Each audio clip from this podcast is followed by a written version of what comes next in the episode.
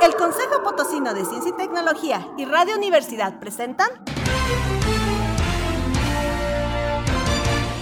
La neta de la ciencia. Espacio informativo sobre todo lo acontecido en ciencia, tecnología e innovación. En San Luis, México y el mundo. ¡Comenzamos!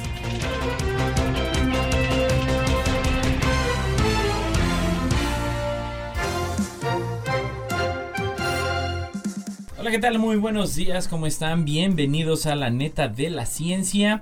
Y bueno, ya lo sabes, sigue esta transmisión a través de Twitter, Instagram, YouTube, en arroba coposid y en el Facebook como Consejo Potosino de Ciencia y Tecnología. Saludamos a todos los que nos escuchan a través del 88.5 de FM, 1190 de AM y 91.9 de FM en el altiplano potosino. Y ya lo sabe, puede escuchar la neta de la ciencia y llevarla donde usted quiera a través de Spotify. Vámonos con los titulares.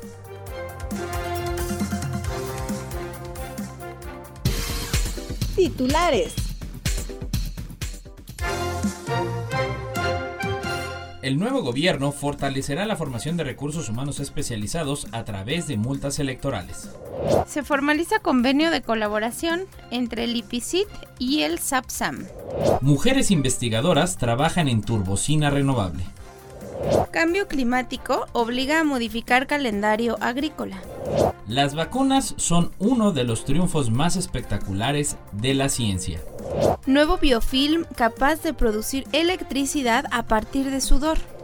Hegnar Wattenbauch preservando el patrimonio cultural de la ciudad medieval de Ani entre la competencia y la reconciliación de la revista de la Sociedad de Historiadores Arquitectónicos. Boyas para rastrear vía satélite la acumulación de basura marina. El cambio climático sacará del olvido al dengue entre los países ricos. Un pequeño robot suplanta a hormigas en transferir conocimiento. Un robot en un espacio curvo desafía las leyes de la física. Primer piloto capaz de volar en un espacio aéreo abarrotado. De poeta a matemático, el viaje en busca de la belleza de John Ho. Ordenadores clásicos pueden vencer al ordenador cuántico de Google gracias a algoritmo inteligente. La hidrodinámica identifica las mejores posiciones para tirarse al agua sin lesiones. Evalúan soluciones beneficiosas para proteger la salud y conservar los ecosistemas. Completan el mapa genómico de la leucemia linfática crónica. Ya no es necesario abrir tórax o detener el corazón para reparar o sustituir las válvulas cardíacas. El rol de la ciencia puertorriqueña en la eliminación de la transmisión perinatal del VIH. Ciencia de redes para explicar cómo apareció la complejidad molecular en el espacio. Noticias locales. El nuevo gobierno fortalecerá la formación de recursos humanos especializados a través de multas electorales.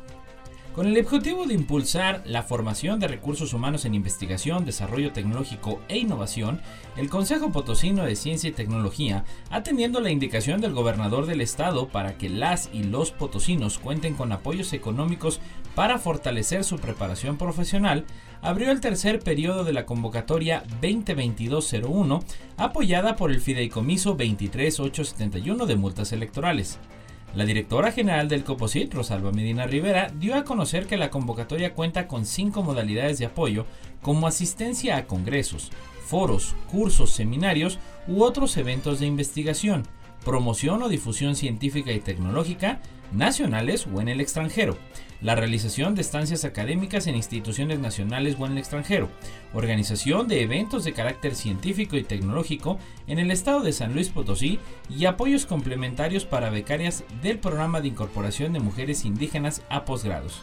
Podrán participar instituciones, universidades, centros, empresas, laboratorios y demás personas físicas o morales, públicas o privadas, que cuenten con preinscripción o inscripción definitiva en el Registro Nacional de Instituciones y Empresas Científicas y Tecnológicas RENIECIT ubicadas en el estado de San Luis Potosí para presentar proyectos para fortalecer la formación de recursos humanos en IDTI.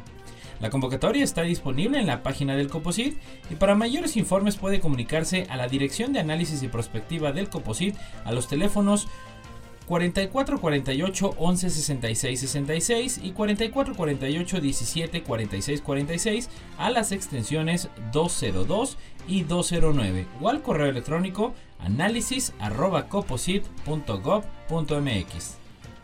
Se formaliza convenio de colaboración entre el IPICIT y el SAPSAM. Formalizaron un convenio de colaboración para mejorar los servicios de agua potable, alcantarillado y saneamiento en beneficio de los habitantes del municipio de Matehuala. Esto entre el director general del Instituto Potosino de Investigación Científica y Tecnológica, el doctor Luis Antonio Salazar Olivo, y el director general del organismo operador de agua y saneamiento de ese ayuntamiento, Juan Carlos Pérez Mendoza tras una serie de acercamientos entre ambas instancias para conocer las necesidades y problemáticas que tiene por resolver el organismo operador de agua, así como los alcances de las investigaciones y estudios, además de la infraestructura con la que cuenta el instituto para apoyar a solucionar problemas en beneficio de los potosinos. Juan Carlos Pérez externó la necesidad de contar con un plan de trabajo respaldado por la ciencia y la tecnología para mejorar el abastecimiento de agua en su municipio. Por lo que ahora que se concretó este convenio, habló de las expectativas que se tienen. Dijo que podamos tener esta vinculación institucional de manera formal. El objetivo principal es poder encontrar en la investigación, en el conocimiento, en las ciencias aplicadas, la toma de decisiones que a nosotros nos permite ejercer de manera correcta los recursos y por supuesto brindar nuestro servicio como lo planteamos. Tenemos el objetivo fundamental de seguir brindando un servicio de abasto de agua ininterrumpido. Remarcó que las decisiones tienen que estar enfocadas en la ciencia y la tecnología, en los procedimientos e innovaciones que están al alcance. Por su parte, el director general del IPCIT indicó que se formaliza algo que ya se tenía iniciado, y toma ya proyectos en concreto que buscan ante todo apoyar a los municipios para que se den mejores servicios a la población de todo el estado. Hemos estado ya en colaboración con nuestros colegas de Matehuala para formalizar este acuerdo de colaboración técnica, que permitirá una interacción más estrecha entre nuestras dos instituciones que esperamos redunde en el servicio que se brinde a la población de Matehuala. De entrada, se inicia con ocho proyectos, los cuales ya han comenzado a desarrollarse por las divisiones académicas del instituto, a la espera de pronto ver resultados en este tema tan sensible como lo es el suministro de agua, con lo que se mejoraría la calidad de vida de los potosinos del municipio de Matehuala. Noticias Nacionales. Mujeres investigadoras trabajan en turbocina renovable. Por el Universal. Querétaro es el líder en la investigación relacionada con la creación del combustible renovable de aviación, proyecto en el que se viene trabajando desde hace 10 años desde la Facultad de Ingeniería de la Universidad Autónoma de Querétaro, y con el que se busca impulsar una industria en torno a los combustibles sustentables de avión en México, informó Claudia Gutiérrez Antonio, profesora investigadora de la Facultad de Ingeniería y coordinadora del proyecto. La academia precisó que estos esfuerzos forman parte de un trabajo interdisciplinario que se viene haciendo desde hace años en el Estado, donde se busca establecer una industria que permita contribuir a una biorefinería para la producción de biocombustible sustentable de aviación en Querétaro. Detalló que actualmente el equipo de investigación está integrado por varios académicos, los cuales están siendo coordinados por Claudia Gutiérrez, donde su área de especialidad es el combustible renovable de aviación. Por otra parte, se encuentra la doctora Araceli Romero, que se especializa en modelado y simulación de refinerías, así como en técnicas para reducción de consumo de energía en los procesos industriales. El doctor Sergio Martínez, que es especialista en cadena de suministro y análisis de ciclo de vida. La maestra Valeria Katzontin, especialista en revaloración de residuos. El doctor Carlos Guzmán, que es el especialista en control y seguridad de procesos. Y el maestro Daniel Lara, especialista en optimización. Este enfoque multidisciplinario permite abordar los proyectos desde la etapa conceptual, optimizarlos desde el punto energético y articular toda la cadena de suministro en torno a ello, garantizando mediante un análisis de ciclo de vida que estos procesos son de mínimo impacto ambiental. Cambio climático obliga a modificar calendario agrícola. Los cambios en los regímenes de lluvias aumentan las probabilidades de pérdidas de cosechas en el corto plazo pero también las probabilidades de que se reduzca la producción a largo plazo por la disminución de la disponibilidad de agua en los ciclos consecutivos. Esto no solo afecta a los agricultores, sino a toda la sociedad, porque representa una amenaza directa a la seguridad alimentaria. La Sierra de Santa Marta, en el estado de Veracruz, es uno de esos lugares donde el cambio climático se ha manifestado con modificaciones en las lluvias. Los agricultores locales, que dependen, dependen del temporal, han tenido que modificar sus sistemas de producción, pero en este cambio no todas las prácticas que han adoptado han funcionado como se esperaba, repercutiendo incluso en la conservación del suelo. Para brindar a los productores de esta zona mejores herramientas para adaptarse al cambio climático, un grupo de promotores de agricultura sustentable Desarrollo Comunitario de los Tuxtlas, instaló un módulo de innovación para evaluar y promover prácticas agrícolas que buscan reducir el impacto de la escasez de lluvias. En el módulo instalado en el marco de la iniciativa Cultivos para México, se trabaja para adaptar las prácticas agrícolas locales y brindar opciones que eviten o reduzcan otras prácticas como la rosa, tumba y quema facilitando la transición hacia una agricultura sustentable. Por diversas circunstancias históricas, las tierras que eran de uso comunal y con periodos de descanso de hasta 5 años fueron fraccionadas, delegando a cada agricultor una reducida zona de trabajo. Ello favoreció que los periodos de descanso del suelo se redujeran, los suelos se empobrecieran y aumentaran las quemas sin supervisión adecuada además de fomentar el aprovechamiento del rastrojo como cobertura del suelo en lugar de quemarlo, realizar análisis de suelos, evaluar distintas variedades de semillas y otras prácticas para mejorar la fertilización y el manejo de plagas y enfermedades. Una de las principales acciones que se desarrolla en el módulo es el ajuste de las fechas de siembra y otras labores de acuerdo con las nuevas circunstancias climáticas. A través de este trabajo conjunto se busca ofrecer prácticas y tecnologías probadas que le permitan a las familias productoras mitigar y adaptarse al cambio climático. Esto es además una oportunidad para desarrollar procesos participativos en la construcción del conocimiento a fin de involucrar a las familias y replicar los conocimientos en las comunidades. Al respecto de esto, vamos a escuchar al doctor Cristian López Palacios, investigador de la Unidad Académica Multidisciplinaria Zona Media de la Universidad Autónoma de San Luis Potosí. Bienvenido, doctor Cristian. Hola, muy buenas tardes. Este, yo soy el doctor Cristian López de la Universidad Autónoma San Luis, Campus Río Verde.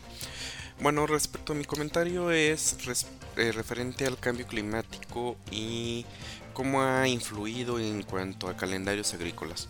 Es importante hacer notar que estos calendarios agrícolas, bueno, están definidos por las condiciones de lluvia y de temporal en muchas regiones. Nuestro estado no es de excepción en ciertas partes, pero también es importante notar que bueno, el cambio climático en el estado de San Luis Potosí también tiene un efecto que se ha notado. Eh, un ejemplo claro es la zona media, en donde las lluvias han empezado a escasear, las temperaturas han sido extremadamente altas y fisiológicamente los cultivos han tenido que adaptarse a estas condiciones. Eh, ¿Cuáles podrían ser los cambios que pudieran presentarse? Bueno, entre ellos es retrasar su etapa de floración. Y al retrasar esta etapa de floración y que pudiera coincidir con la etapa de menor temperatura, vamos a tener frutos eh, y productos de menor calidad. Aunado a ello, bueno, la producción va a disminuir, el rendimiento de los cultivos va a reducirse y eso va a implicar un mayor gasto para el, agricultor y el campesino. Por eso es importante que consideremos y que se realicen estudios a profundidad en nuestro estado sobre las variedades más óptimas dentro del cultivo. Eh, de antemano les agradezco el espacio y muchas gracias. No importa en qué parte del mundo estés, recuerda sintonizarnos en la web radio y Noticias internacionales. Las vacunas son uno de los triunfos más espectaculares de la ciencia. Por crónica. Hace 3.000 años en algún lugar de Asia, tal vez India o China, las personas sanas se envolvían en las prendas de algún fallecido que había padecido por una enfermedad infecciosa. Ahí habría iniciado la historia de las vacunas o inoculación en la historia de la humanidad. A partir de entonces ha habido muchos más capítulos en la historia de las vacunas, pero que fue impulsada y retomada de manera importante en la Ilustración, una historia que involucra a Lady Mary Monteau, esposa del embajador inglés ante la corte de Estambul. Las cartas inglesas de Voltaire Catalina la Grande y las campañas de vacunación en el Imperio ruso y el éxito del médico inglés Edward Jenner en el desarrollo de la primera vacuna contra la viruela, historia que fue relatada por Antonio Lascano durante el encuentro Vacunas contra Antivacunas realizado en el Colegio Nacional junto con el también colegiado Adolfo Martínez Palomo. La historia de las vacunas es la de uno de los triunfos más espectaculares de la ciencia, en particular de las ciencias biomédicas.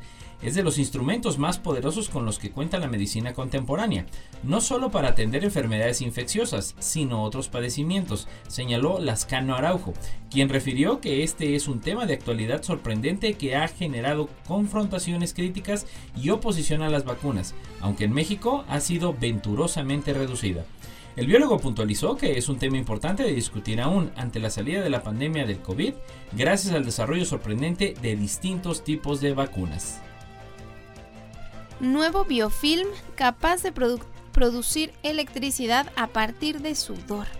Investigadores de la Universidad de Massachusetts han descubierto cómo diseñar un biofilm que recolecte la energía de la evaporación, concretamente de sudor, y la convierta en electricidad. Este biofilm, un parche que se adhiere a la piel, que se anunció en Nature Communications, tiene el potencial de revolucionar el mundo de la electrónica portátil, alimentando todo desde sensores médicos personales hasta dispositivos electrónicos personales. Es una tecnología muy emocionante, dice Xiaomeng Liu, estudiante graduado en Ingeniería Eléctrica e Informática en la Facultad de Ingeniería y autor principal del artículo. Es energía verde real y a diferencia de otras fuentes llamadas de energía verde, su producción es totalmente verde. Esto se debe a que este biofilm, una lámina delgada de células bacterianas del grosor de una hoja de papel, es producida naturalmente por una versión modificada de la bacteria Geobacter sulfureducens. Se sabe que esta bacteria produce electricidad y se ha utilizado anteriormente en baterías microbianas para alimentar dispositivos eléctricos. Pero tales baterías requieren que la bacteria se cuide adecuadamente y se alimente con una dieta constante. Por el contrario, este nuevo biofilm que puede proporcionar tanta energía, si no más que una batería de tamaño similar, funciona y funciona continuamente porque está muerta. Y debido a que está muerto, no necesita ser alimentado. Es mucho más eficiente, dice uno de los autores principales del artículo.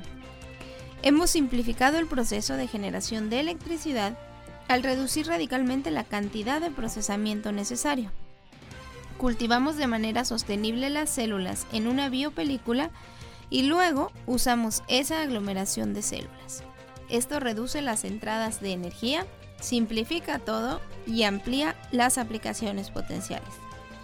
El secreto detrás de esta nueva biopelícula es que genera energía a partir de la humedad de la piel aunque todos los días leemos historias sobre energía solar, al menos el 50% de la energía solar que llega a la Tierra se destina a la evaporación de agua. Y bueno, el día de hoy también tenemos la participación, muy muy interesante participación de la doctora Claudia Ramírez Martínez, investigadora de la Facultad del Hábitat de la máxima casa de estudios sobre Hegnar Waterpau, que es Preservando el Patrimonio Cultural de la Ciudad Medieval de Aní, entre la competencia y la reconciliación. Esto publicado en la revista de la Sociedad de Historiadores Arquitectónicos. El comentario que voy a, voy a ofrecer en esta ocasión es, es el artículo que estoy leyendo actualmente que se llama Preservando la ciudad medieval de Ani, herencia cultural entre reconciliación y concursos, escrito por Egnar Seitlian Vattenpau, publicado en el Journal of the Society of Architectural Historians volumen 73, número 4, diciembre 2014, páginas 528 a 555. El, artículo está, escrito en inglés. El comentario es, es por dos asuntos que quiero, eh, por lo que lo he tomado. ¿no? Es acerca de lo importante que es publicar lo que se realiza, ya sea que se haya llegado al resultado esperado o no. Y el segundo lugar es que puede ser un, un, artículo interesante para alguien que está viajando o quiere documentarse antes de ir por la ruta de moda de Turquía y Dubái. Bueno, en primer lugar, Ani es un lugar marginal en la construcción del patrimonio nacional turco, porque se ve como un sitio arqueológico armenio pero está, no está en Armenia, está en Turquía, es, es decir, es un lugar de frontera dentro de otro país es el más importante sitio arqueológico en el este de Turquía. Para ubicarlo, es exactamente el lugar opuesto a Estambul, en la misma altura. El tratamiento de diversas formas, incluso se menciona eh, la censura del tema de investigación sobre Ani, por supuesto debido al, al tema armeniano.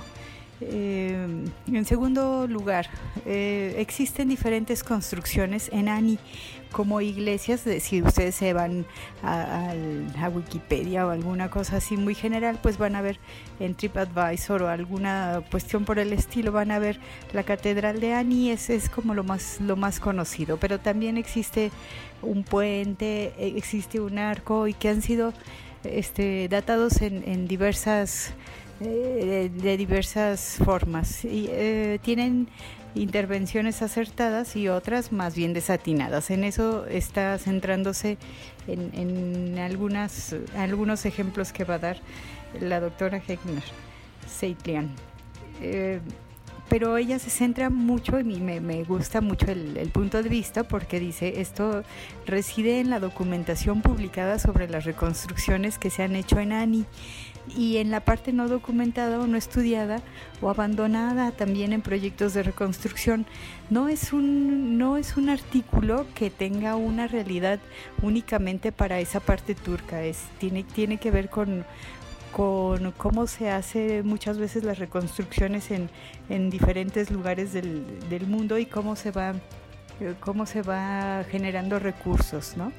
En el tercer punto, que es precisamente este, es la intervención de organizaciones nacionales e internacionales, entre ellas, por ejemplo, la Fundación de, Mon de Monumentos Mundiales.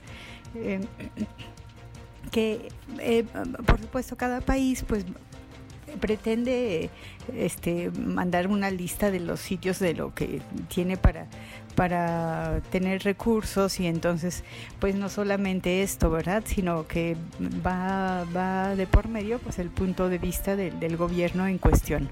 Así que eh, hace un recorrido como por diferentes gobiernos por diferentes años en el artículo. El, el cuarto punto del artículo es que da ejemplos que, que se han, se han generado como deterioros por falta de, documentación y de cuidado en la reconstrucción. Eh, da un ejemplo muy claro que es la cruz del Palacio de Ani de los siglos XII y XIII, en los cuales pues había una cruz en unos, en unos documentos, en algunas fotos de principios del, de principios del 20 y, y, pues después se desaparece esa cruz, ¿no? Y después se hace todo el seguimiento de cómo, a dónde fue a dar y cómo este, cómo fue su, su, recuperación, pero no se volvió a colocar en el sitio, en el sitio de la reconstrucción se quedó así. En el quinto, en el quinto punto, y tiene que ver con esto precisamente con la reconstrucción, la intervención de investigaciones con nuevas lecturas tecnológicas y su costo. Eso es algo muy importante, pero aun cuando el costo es muy alto, la importancia en una perspectiva de largo plazo en toda la reconstrucción y en conservación. Entonces ese es un, ese es un, eh, uno de los puntos que, es bastante atinado en, en, este artículo. Y el sexto punto pues tiene que ver con los aspectos políticos y la lectura oficial del sitio, es decir, la lectura que se da por el gobierno en turno y ya lo mencionaba por, por, el, por el genocidio este armeniano y, que si se reconoce o no se reconoce, etcétera, etcétera, ¿verdad? Y según los gobiernos. Bueno, así que en resumen nos quedamos con dos aspectos, la importancia de publicar resultados de investigaciones aplicadas y teóricas y en segundo lugar la parte del discurso oficial que siempre estará acompañando lo que se hace en materia de conservación y restauración. No existe una intervención sin un posicionamiento. Para el público lector general podrá verse como una lectura no muy común, algo densa por momentos debido al corte académico, pero si nos adentramos es bastante comprensible y rica en contenido. Acerca de la autora, pues ella trabaja en la Universidad Davis de California, tiene una especialidad en historia del arte y es especialista en, estos temas este, otomanos. Bueno, muchas gracias. Soy Claudia Ramírez Martínez de la Facultad del Hábitat de la Universidad Autónoma de San Luis Potosí. Boyas para rastrear vía satélite la acumulación de basura marina. Un proyecto dirigido por la ESA ha desarrollado transmisores flotantes rastreables para ayudar a guiar un modelo de software sofisticado de acumulación de basura plástica marina. Cada 60 segundos, el equivalente a un camión cargado de plástico ingresa al océano. ¿Dónde termina? En este momento, los investigadores simplemente no lo saben. En una versión de alta tecnología de arrojar mensajes en botellas, se desplegaron prototipos de boyas rastreables de madera en las aguas de Indonesia, cuya miríada de islas da como resultado algunas de las corrientes más complejas e impredecibles de la Tierra. Hechas de madera para una máxima sostenibilidad, las boyas de 11 por 7 centímetros fueron desarrolladas por la organización francesa CLS, una subsidiaria de la Agencia Espacial Francesa, mejor conocida por supervisar el seguimiento satelital de animales marinos, boyas y flotas pesqueras utilizando su sistema de geoposicionamiento Argos. CLS aprovechó la experiencia previa con basura plástica marina en Indonesia para el despliegue de boyas. Anteriormente se asoció con el Ministerio de Asuntos Marinos y Pesca de Indonesia para ayudar a guiar los esfuerzos de recolección de desechos. El Plan Nacional de Contaminación Marina del país se compromete a reducir los desechos plásticos en un 70% para fines del 2025. Junto con las boyas de seguimiento, el proyecto Marlisat también implica aprovechar las imágenes de observación de la Tierra para detectar fuentes de plástico y pronosticar el movimiento de la basura plástica marina y las áreas de acumulación utilizando un modelo CLS de deriva oceánica existente, llamado Moby Drift. Mientras tanto, el socio del proyecto, Pixalytics, en el Reino Unido, ha estado desarrollando un algoritmo de aprendizaje automático capaz de detectar la acumulación de plástico a lo, largo de las playas y los puntos críticos del océano a partir de imágenes de satélite. No importa en qué parte del mundo estés, recuerda sintonizarnos en la web radio y Noticias internacionales. El cambio climático sacará del olvido al dengue entre los países ricos. Por crónica. Hace cerca de un par de décadas se publicó un estudio que analizaba la situación del dengue en los dos Laredos, Laredo, Texas y Nuevo Laredo, México. Los datos señalaban que en el lado norteamericano abundaba más el número de mosquitos que transmiten la enfermedad, Aedes aegypti. No obstante, el número de infectados era mucho mayor del lado mexicano. La especialista en virus de la familia familiares como el dengue, Zika y el virus de la fiebre amarilla, recuerda el estudio Texas Lifestyle Limits Transmission of Dengue Virus, para ejemplificar cómo es que una enfermedad puede volverse un problema de salud por condiciones económicas y sociales. El dengue forma parte de una clasificación de enfermedades llamadas olvidadas, no obstante que para la Organización Mundial de la Salud es uno de los 10 problemas de salud más importantes de la humanidad, puesto que causa alrededor de 400 millones de infecciones en el mundo, tendencia que no ha dejado de crecer. Así, enfermedades como el mal de Chagas, leishmaniasis, entre otras, son de poco interés porque son enfermedades que padecen en África o países de Latinoamérica. Añade, no solo son relevantes para países de primer mundo o estarían preocupados por resolverlas. Pero el dengue abandonaría esta categoría de olvidada mientras se hace más presente en el mundo debido al cambio climático, que está ampliando las zonas de transmisión y vectores de estas enfermedades. Rosa María del Ángel recuerda que ya está presente en más de 100 países del mundo y hace poco se tuvieron los primeros registros en Europa y cada vez más estados del sur de los Estados Unidos. Un pequeño robot suplanta a hormigas en transferir conocimiento. Los científicos de la Universidad de Bristol han desarrollado un pequeño robot para entender cómo las hormigas se enseñan unas a otras. El equipo construyó un robot que imita el comportamiento de las hormigas de roca que utilizan la instrucción 1 a 1 en la que una hormiga que ha descubierto un nuevo nido puede enseñarle mucho mejor la ruta a otro individuo. Los hallazgos publicados en Journal of Experimental Biology confirman que la mayoría de los elementos importantes de la enseñanza a estas hormigas ahora se comprenden porque la hormiga docente puede ser reemplazada por una máquina.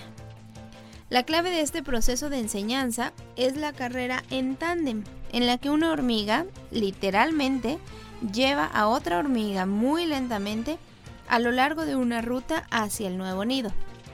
La hormiga pupila aprende la ruta lo suficientemente bien como para encontrar su propio camino de regreso a casa y luego conducir una carrera en tándem con otra hormiga hasta el nuevo nido y así sucesivamente.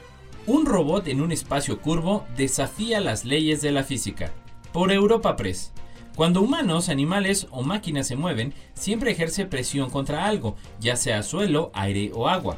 Los físicos creían que esto era una constante siguiendo la ley del impulso de la conservación. Ahora, investigadores del Instituto de Tecnología de Georgia han demostrado lo contrario. Cuando existen cuerpos en espacios curvos, resulta que de hecho pueden moverse sin empujar contra algo. Los hallazgos se publicaron en Proceedings of the National Academy of Science.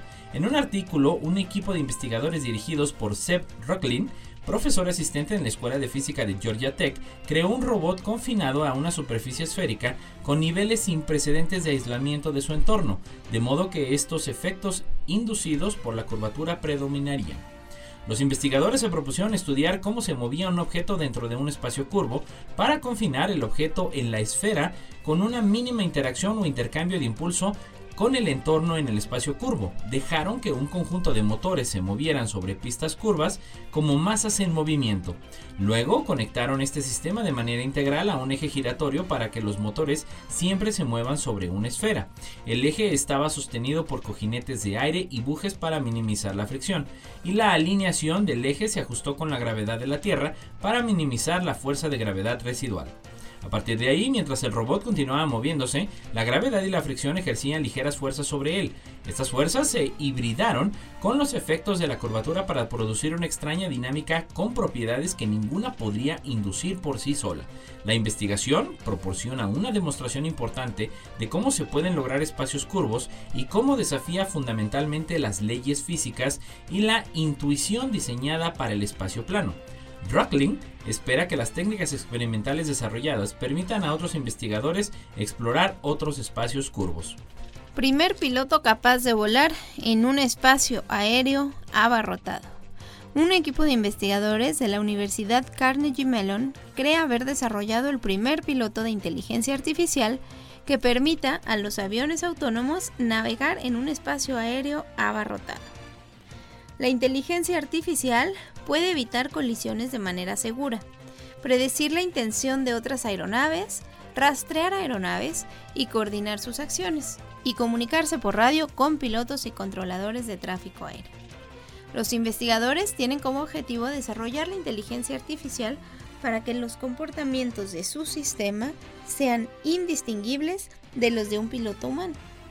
Creemos que eventualmente podríamos pasar la prueba de Turing, dijo en un comunicado Jan O, profesora asociada de investigación en el Instituto de Robótica y miembro del equipo piloto de inteligencia artificial, refiriéndose a la prueba de la capacidad de inteligencia artificial para exhibir un comportamiento inteligente equivalente al de un humano.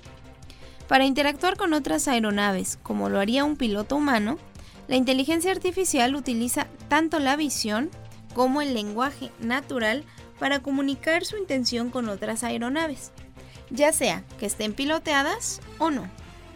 Este comportamiento conduce a una navegación segura y socialmente compatible. Los investigadores lograron estar esta coordinación implícita entrenando la inteligencia artificial con los datos recopilados en el aeropuerto del condado de Allegheny y el aeropuerto regional de Pittsburgh Butler, que incluían patrones de tráfico aéreo, imágenes de aeronaves y transmisiones de radio. De poeta a matemático, el viaje en busca de la belleza de John Hunt. Uno de los momentos más emocionantes en la investigación matemática ocurre cuando dos teorías sin ninguna relación aparente entre ellas se ponen en contacto y súbitamente parece como si alguien hubiera encendido la luz y todo fuera mucho más claro. La contribución principal de John Hunt quien nació en 1983 en Stanford, California, Estados Unidos, uno de los cuatro ganadores de las medallas Fields en 2022, es uno de estos momentos estelares en las matemáticas. En palabras del comité de la medalla Fields, el premio se le ha otorgado por, entre otros logros destacables, aportar las ideas de la teoría de Hodge, una rama de la llamada geometría algebraica, a la combinatoria.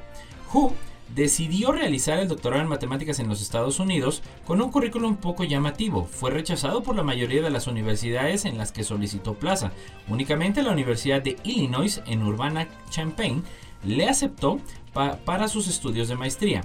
Durante los dos primeros años, Hu resolvió la conjetura de Hogarth que llevaba 40 años abierta. Esta conjetura trata sobre el llamado polinomio cromático, que describe de cuántas maneras se puede colorear un grafo con un número dado de colores. Esta característica recibe el nombre de unimodal. Reed conjeturó, por tanto, que todos los polinomios cromáticos son unimodales. Poco después, Stuart G. Hogarth refirió esta conjetura afirmando que los coeficientes del polinomio cromático no eran solo unimodales, sino que cumplían una propiedad más exigente denominada logarítmicamente cóncava. Esto significa que el cuadrado de cualquier coeficiente es siempre mayor o igual que la multiplicación de sus dos términos adyacentes. Hu demostró esta conjetura con un método nuevo y totalmente inesperado, basado en herramientas del curso de Hirokara. Aquel trabajo le abrió las puertas de la Universidad de Michigan, donde se doctoró bajo la dirección de Misea Mustata, profundizando en la relación entre combinatoria y geometría algebraica.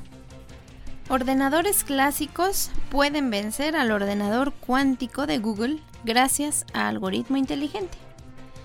En los últimos tres años se vienen anunciando cada vez más las grandes hazañas de los dispositivos de procesamiento cuántico.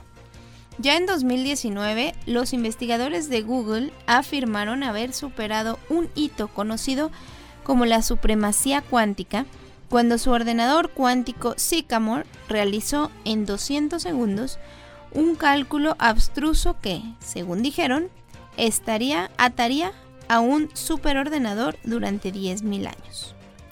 Ahora, esta demostración de supremacía cuántica terminó, término que se inventó para indicar el día en que los ordenadores cuánticos tomarían la delantera a sus homólogos tradicionales, está siendo cuestionada por investigadores que afirman haber adelantado a Google en un superordenador relativamente normal.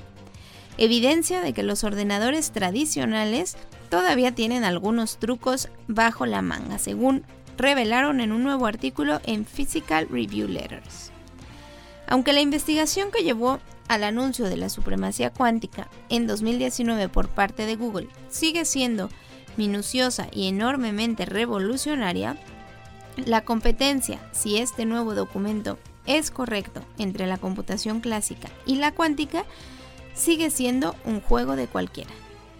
Los ordenadores clásicos solo pueden almacenar información en forma de 1 y 0, mientras que los ordenadores cuánticos que manipulan qubits pueden mantener superposiciones de estos dos estados al mismo tiempo, lo que en teoría debería permitirles realizar rápidamente ciertos cálculos que a los superordenadores actuales les llevaría la edad del universo. Así, mientras esto sucede, el avance quita un poco de brillo a la afirmación de Google. No obstante, según los expertos, la promesa de la computación cuántica sigue estando intacta. Según argumentan, el equipo de Google sabía que su ventaja no podría mantenerse por mucho tiempo.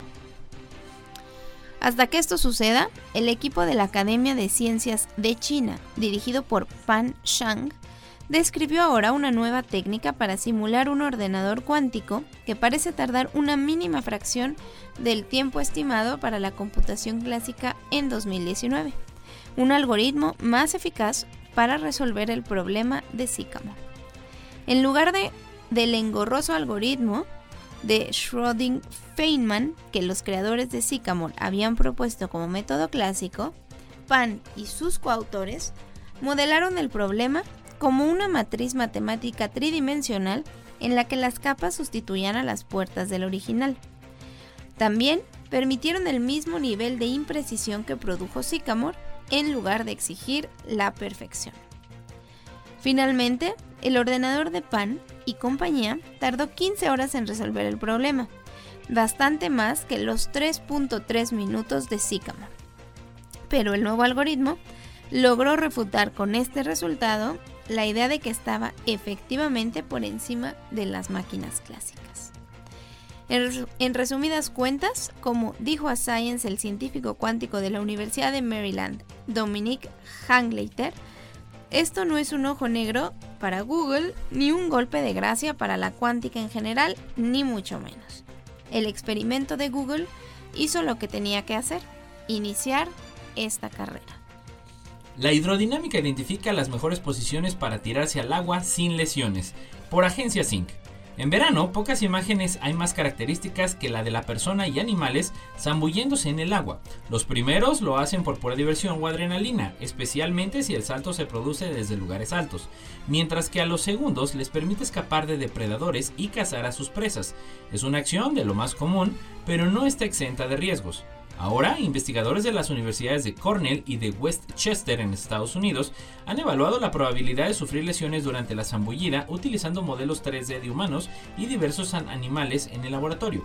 Los resultados publicados en la revista Science Advances muestran que la clave está en la longitud del salto y la posición que se adopta al entrar en el agua. Es más probable que ocurran lesiones cuando la altura del brinco provoca una fuerza de impacto superior a la de compresión crítica que puede soportar músculos, ligamentos y huesos. El agua es mil veces más densa que el aire, así que el cambio de un medio diluido a uno muy denso conlleva un gran impacto. Los investigadores han calculado el riesgo de lesión analizando la relación entre las fuerzas óseas o musculares y la postura al zambullirse. En las inmersiones con las manos por delante, el cuello y la cabeza se protegen creando una cavidad de aire con ellas, y es la clavícula la parte más vulnerable. Al adentrarse con los pies, son los ligamentos de las rodillas los que pueden sufrir más. En este contexto, otro de los parámetros que se ha considerado en la presión, esta se ve influenciada por la forma y la superficie de los cuerpos que penetran en el agua e interviene en la cantidad de líquido que se desplaza. Por tanto, cuanto mayor sea el área que se sumerja, mayor impacto ocasionará. Evalúan soluciones beneficiosas para proteger la salud y conservar los ecosistemas. Una amplia revisión de documentos e informes académicos ha evaluado 46 soluciones beneficiosas para todos, propuestas para reducir la carga de las enfermedades infecciosas humanas y avanzar en los objetivos de conservación. El estudio, publicado en la revista The Lancet Planetary Health, pone de relieve diversos y amplios puntos brillantes en los que podría haber oportunidades para salvaguardar simultáneamente la salud humana y la de los ecosistemas. Casi 30 investigadores de Estados Unidos y de diversos países han realizado el estudio, entre los que se encontraban investigadores académicos, profesionales, de organizaciones gubernamentales y sin ánimo de lucro y veterinarios. Skillar Hopkins, profesora adjunta de Ecología Aplicada de la Universidad Estatal de Carolina del Norte, en Estados Unidos, y autora correspondiente del estudio, destaca que el grupo interdisciplinario trabajó en esta síntesis durante cuatro años, buscando minuciosamente en la bibliografía académica existente posibles soluciones, y luego desarrolló un nuevo proceso para determinar si una solución específica beneficiosa para todos es segura, factible y rentable. Descubrieron que las soluciones tienen distintos niveles de evidencia de éxito, de las que algunas ya tienen un fuerte apoyo y otras están maduras para ser estudiadas. Completan el mapa genómico de la leucemia linfática crónica, por F.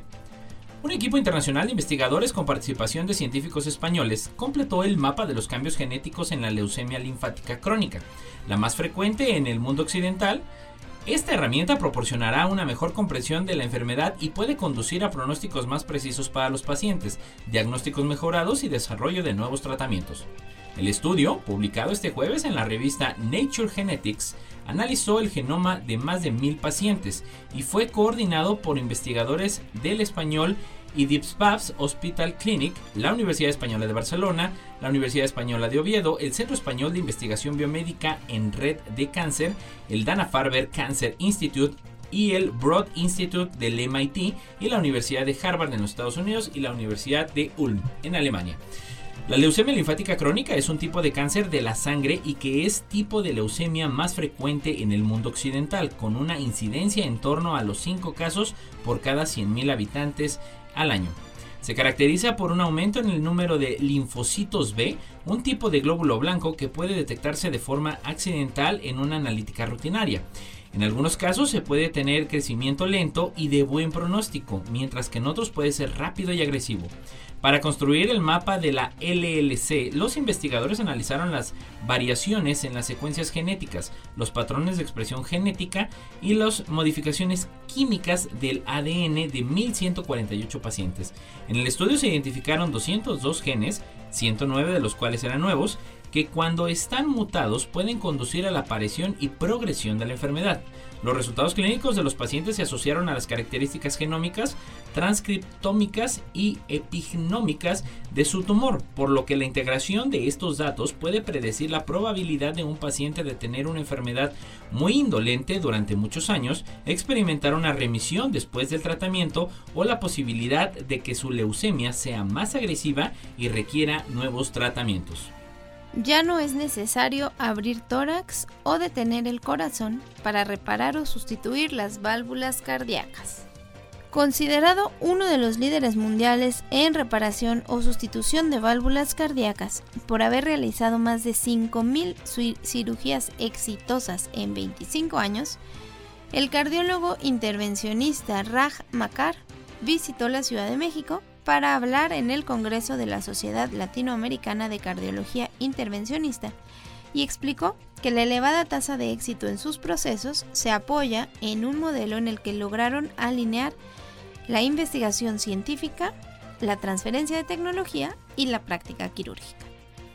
Posteriormente a su encuentro con médicos, el director de la División de Cardiología Intervencionista del Hospital Cedars Sinai en Los Ángeles, California, habló para los lectores de Crónica y explicó que entre los grandes cambios en las operaciones de corazón está el hecho de que ya no es necesario abrir el tórax o detener el corazón para reparar o sustituir las válvulas cardíacas, siempre y cuando se apoyen en catéteres que introducen microinstrumental y dispositivos a través de una pequeña punción en la ingle o la muñeca de la mano y usan las arterias como vías para llevar todo el equipo hasta el corazón.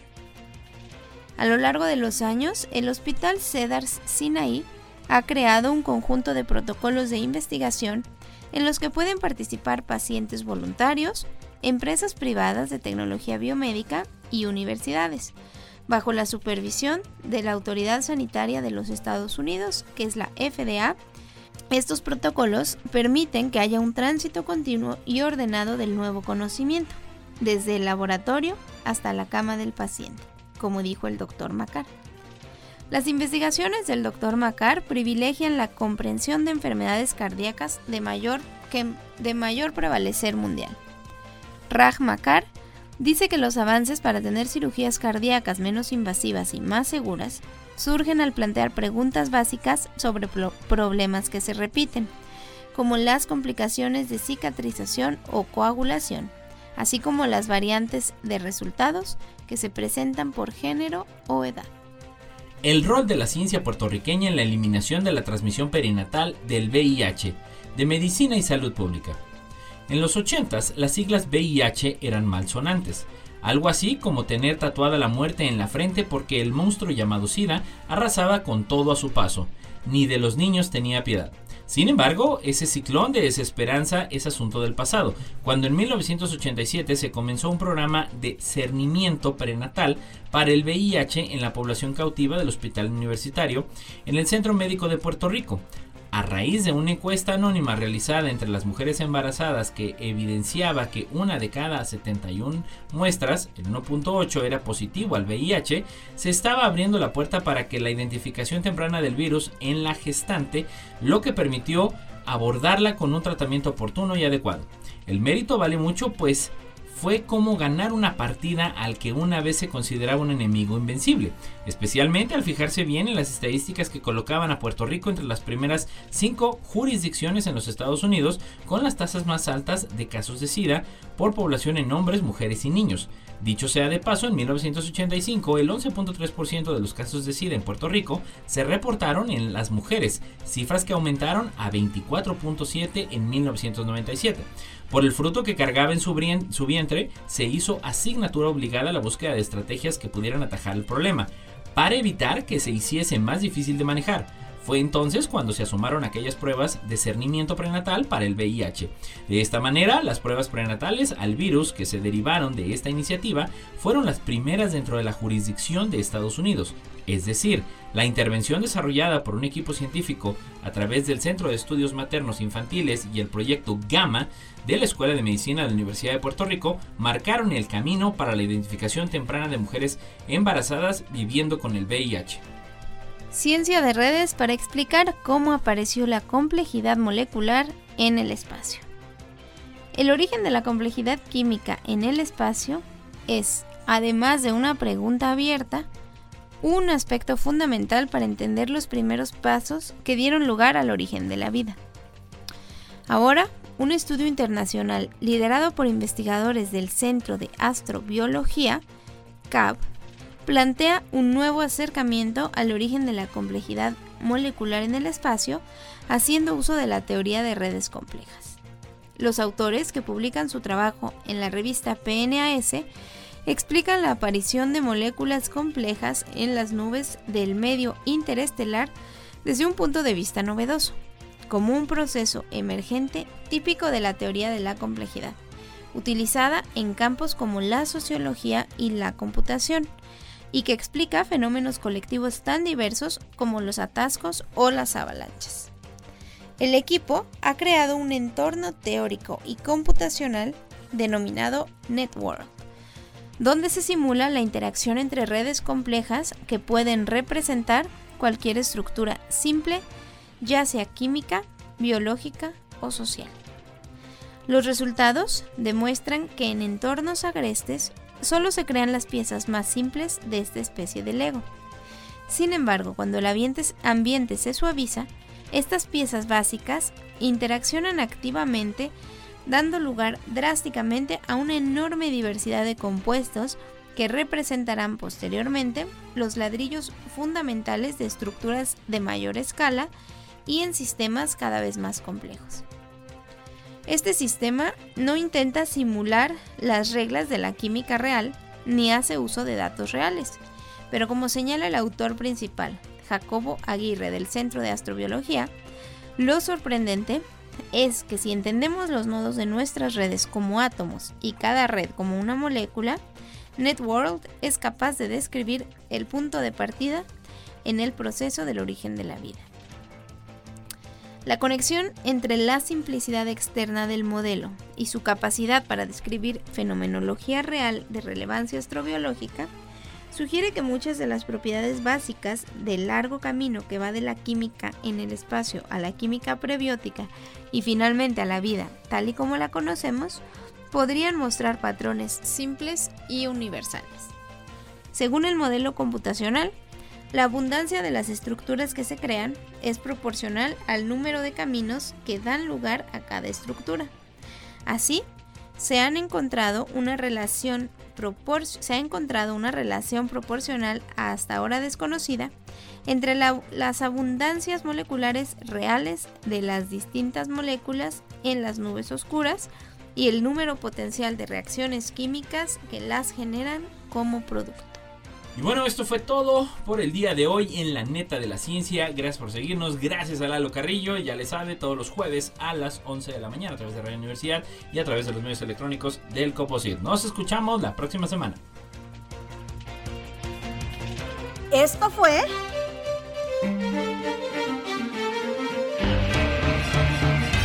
La neta de la ciencia Noticiero de Ciencia, Tecnología e Innovación. Presentado por el Consejo Potosino de Ciencia y Tecnología y Radio Universidad.